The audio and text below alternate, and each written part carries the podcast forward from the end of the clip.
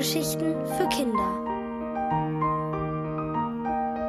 Alva, wie vom anderen Stern. Von Ariane Grundis.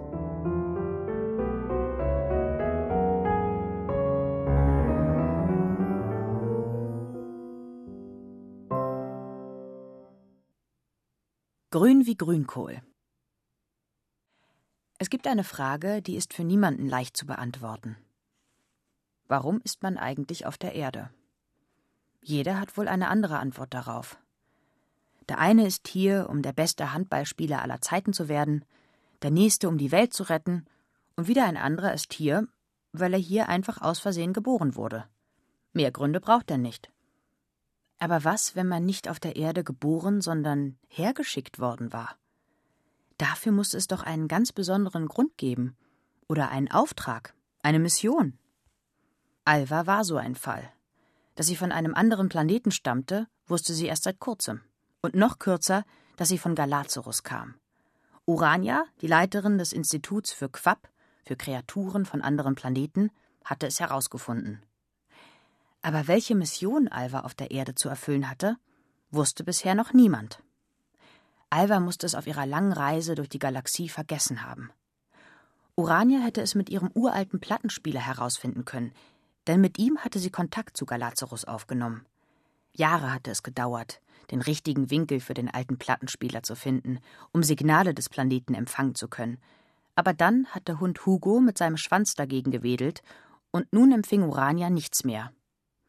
Enttäuscht saß sie auf ihrem alten, staubigen Sofa. Hugo lag mit traurigem Hundeblick davor. Sechs Kinderhände versuchten ihn zu trösten. Ist nicht so schlimm, wir finden auch ohne dieses Ding da raus, warum ich hier bin, sagte Alva. Genau, sagte Ezra und stand auf. Sie war bereit, ihrer Freundin dabei zu helfen, aber sie wollte nicht mehr in diesem Wohnzimmer sein. Höchst merkwürdig kam den Kindern die alte Dame vor. Auch Benny stand auf und wollte lieber gehen. Er zog Alva am Ärmel, aber ihr Blick fiel auf das dicke Buch, mit dessen Hilfe Urania herausgefunden hatte, woher sie stammte. Steht da in dem Buch vielleicht noch mehr über mich? fragte Alva. Also über die Bewohner von Galazarus? Orania sah müde aus. Schnaufend hiefte sie das Buch nochmal auf ihren Schoß und begann darin zu blättern. Sie blätterte und blätterte. Ezra wurde ungeduldig und fragte, ob man denn nicht einfach am Computer über die Galazarusse nachlesen konnte. Das würde doch viel schneller gehen. Urania schüttelte den Kopf. Dieses geheimnisvolle, geheime Geheimwissen sei ja wohl tausendmal besser in einem Buch aufgehoben, von dem fast niemand wusste, dass es in Uranias Schublade lag. Auf ein Computerprogramm konnten überall auf der Welt die Leute ganz einfach zugreifen. Urania legte ihre Hand auf das Buch. Aber wenn einer diese Informationen haben will, muss der erst mal an mir vorbei, sagte sie. Angeblich hätten schon zahlreiche Menschen versucht, ihr das Buch zu stehlen.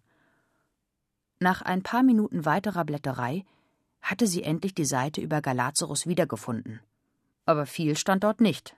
Nur anpassungsfähig, im Normalzustand grün und den ganzen Tag hungrig. Wer konnte Urania nicht über die Bewohner sagen. Benny begann zu lachen und konnte nicht wieder aufhören, weil er nicht aufhören konnte, sich seine Freundin grün vorzustellen. Esra kicherte. Ich glaube, ich komme auch von da. Sie konnte sich nämlich an keinen Moment in ihrem Leben erinnern, in dem sie keinen Hunger gehabt hatte. Plötzlich ertönten Stimmen vor der Tür. Erschrocken klappte Urania das Buch zu.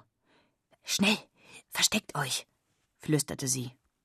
Die Kinder stellten sich hinter den Vorhang und hielten die Luft an. Hugo lief unters Bett, und Urania selbst hockte sich mit dem schweren Buch hinter das Sofa. Es war mucksmäuschenstill. Nach einem kurzen Augenblick klapperte ein Schlüsselbund. Eine Tür wurde aufgeschlossen, aber nicht Uranias. Nach einem weiteren Moment verstummten die Stimmen hinter einer zugeschlagenen Tür. Urania atmete erleichtert aus. Ach, bloß die Nachbarn. Wer sonst? fragte Benny und trat hinter dem Vorhang wieder vor. Hab's euch doch gesagt. Ihr glaubt gar nicht, wie viele Menschen hinter diesem Buch her sind. Alva, Du musst dich beeilen und deine Mission erfüllen, bevor sie rauskriegen, dass du von einem anderen Planeten stammst. Urania krabbelte hinter dem Sofa hervor und schob dabei das schwere Buch vor sich her. Wer sind denn die? fragte Alva. Sie fand es kein angenehmes Gefühl, dass jemand hinter ihr her war. Wissenschaftlerinnen, Forscher und alle anderen, die gerne mal Außerirdische untersuchen wollen. Das kennt man doch aus dem Fernsehen von Alf und E.T. Also, ich rate zur Eile. Aber Alva weiß ja noch nicht mal, was ihre Mission ist, sagte Benny. Doch, rief Alva. Plötzlich war es ihr wieder eingefallen. Wie eine grüne Paprika aus heiterem Himmel war es ihr in den Kopf geplumpst. Grün. Essen. Natürlich. Man wunderte sich, dass Alva keine Nudeln mochte, aber ebenso wunderte man sich, dass sie grünes Gemüse und Kräuter liebte. Brokkoli mit Petersilie, Spinat mit Grünkohl und Schnittlauch, Bohnen, Erbsen. Das konnte sie jeden Tag essen. Die Mission lautete also Brokkoli, Petersilie, Erbsen, Bohnen, Wirsing, Rosenkohl, Grünkohl, all diese himmlischen Dinge von der Erde nach Galazarus zu bringen. Ja, jetzt erinnerte sich Alva ganz genau. Sie spürte, dass es stimmte, so wie man die Wahrheit immer spürt. Und auch Hugo spürte, dass es stimmte. Aufgeregt sprang er an Alva hoch. Urania blätterte wieder im Buch und rief Also von grünem Gemüse steht hier nichts. Das scheint es dort noch nicht zu geben. Noch nicht. Aber bald, denn das ist meine große Mission.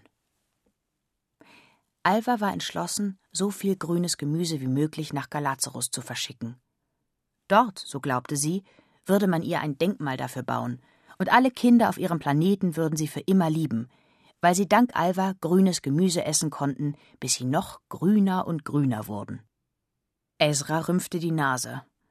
Zwar liebte sie Essen, aber ausgerechnet grünes Gemüse gehörte nun nicht zu ihren Lieblingsspeisen. Alva bedankte sich bei Urania für die große Hilfe. Sie musste versprechen, gut auf sich aufzupassen und bald noch mal wiederzukommen. Urania hatte nämlich noch viele Fragen an sie. Draußen vor der Tür schien kräftig die Sonne. Die Kinder mussten die Augen ein bisschen zusammenkneifen. Komische alte Lady, lachte Benny. Auch Esra begann zu grinsen.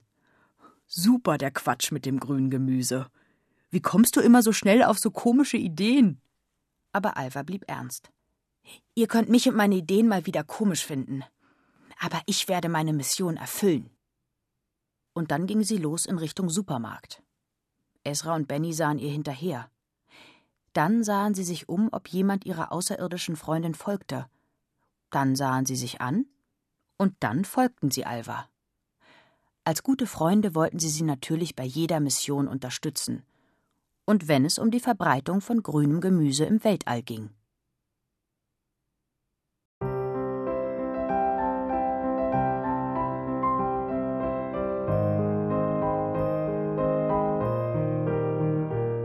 Ihr hörtet Alva, wie vom anderen Stern von Ariane Grundis. Gelesen von Lisa Hirdiner. Ohrenbär.